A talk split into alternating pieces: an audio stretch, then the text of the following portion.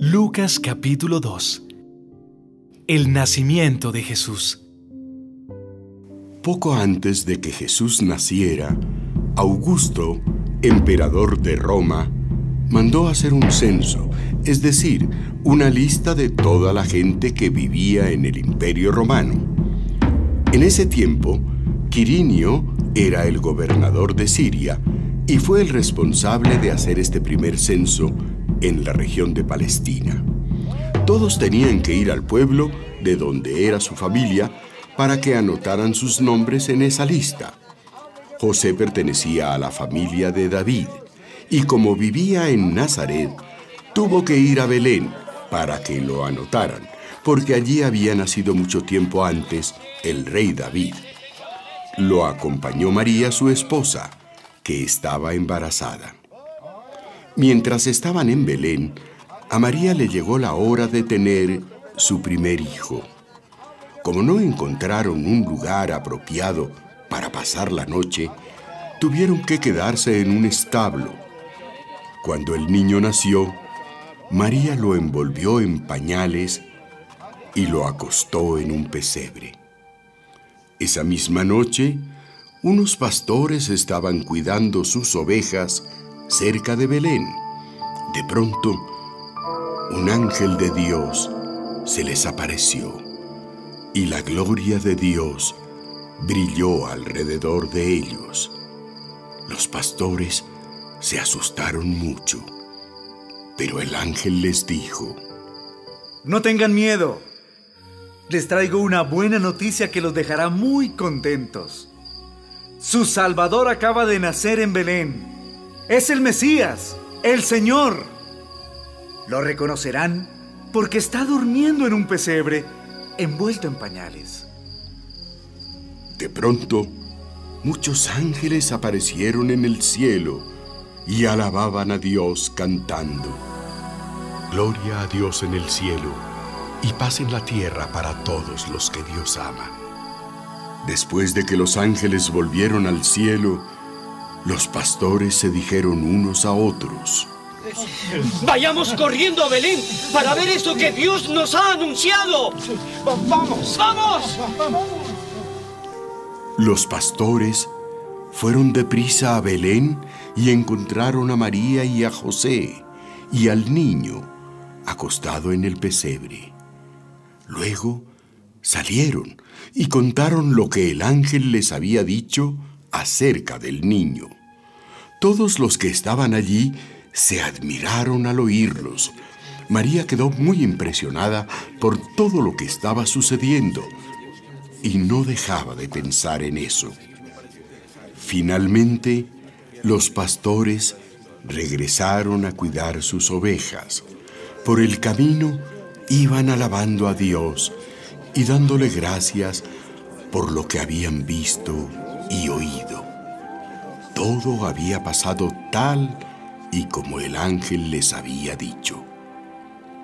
Cuando Jesús cumplió ocho días de nacido, lo circuncidaron y le pusieron por nombre Jesús. Así lo había pedido el ángel cuando le anunció a María que iba a tener un hijo. Jesús y Simeón Cuarenta días después de que Jesús nació, sus padres lo llevaron al templo de Jerusalén para presentarlo delante de Dios. Así lo ordenaba la ley que dio Moisés. Cuando el primer niño que nace es un varón, hay que dedicárselo a Dios. La ley también decía que debían presentar como ofrenda a Dios dos pichones de paloma o dos tórtolas. En ese tiempo había en Jerusalén un hombre llamado Simeón, que obedecía a Dios y lo amaba mucho. Vivía esperando que Dios libertara al pueblo de Israel. El Espíritu Santo estaba sobre Simeón y le había dicho que no iba a morir sin ver antes al Mesías que Dios les había prometido. Ese día, el Espíritu Santo le ordenó a Simeón que fuera al templo. Cuando los padres de Jesús entraron al templo con el niño para cumplir lo que mandaba la ley, Simeón lo tomó en sus brazos y alabó a Dios diciendo, Ahora, Dios mío, puedes dejarme morir en paz. Ya cumpliste tu promesa. Con mis propios ojos he visto al Salvador, a quien tú enviaste y al que todos los pueblos verán. Él será una luz que alumbrará a todas las naciones y será la honra de tu pueblo Israel. José y María quedaron maravillados por las cosas que Simeón decía del niño. Simeón los bendijo y le dijo a María, Dios envió a este niño para que muchos en Israel se salven y para que otros sean castigados. Él será una señal de advertencia y muchos estarán en su contra. Así se sabrá lo que en verdad piensa cada uno. Y a ti, María, esto eh, te hará sufrir como si te clavaran una espada en el corazón. Jesús y la profetisa Ana. En el templo estaba también una mujer muy anciana que era profetisa. Se llamaba Ana. Era hija de Penuel y pertenecía a la tribu de Aser.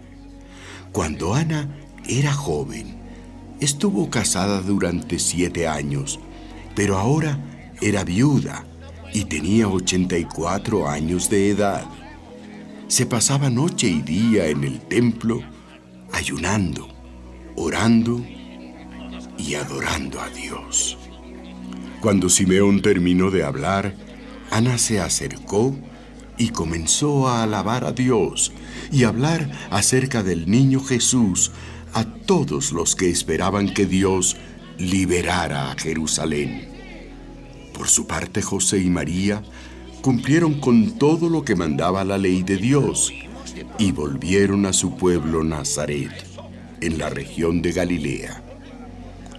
El niño Jesús crecía en estatura y con poder espiritual. Estaba lleno de sabiduría y Dios estaba muy contento con él. Jesús en el templo. José y María iban todos los años a la ciudad de Jerusalén para celebrar la fiesta de la Pascua. Cuando Jesús cumplió 12 años, los acompañó a Jerusalén.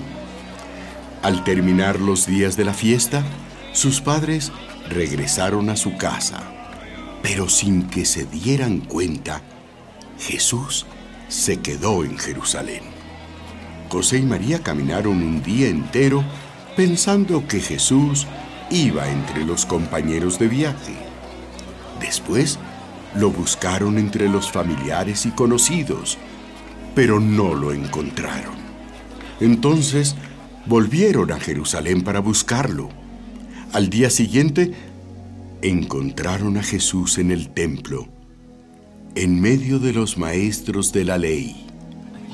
Él los escuchaba con atención y les hacía preguntas.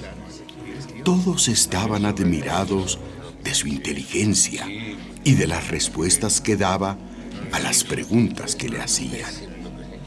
Sus padres se sorprendieron al verlo y su madre le reclamó. Hijo, ¿por qué nos has hecho esto? Tu padre y yo te hemos buscado. Estábamos muy preocupados por ti. Pero Jesús les respondió. ¿Y por qué me buscaban? ¿No sabían que yo debo estar en la casa de mi padre? Ellos no entendieron lo que quiso decirles. Entonces Jesús volvió con sus padres a Nazaret y los obedecía en todo. Su madre pensaba mucho en todo lo que había pasado. Mientras tanto, Jesús seguía creciendo en sabiduría y en estatura. Dios y toda la gente del pueblo estaban muy contentos con él y lo querían mucho.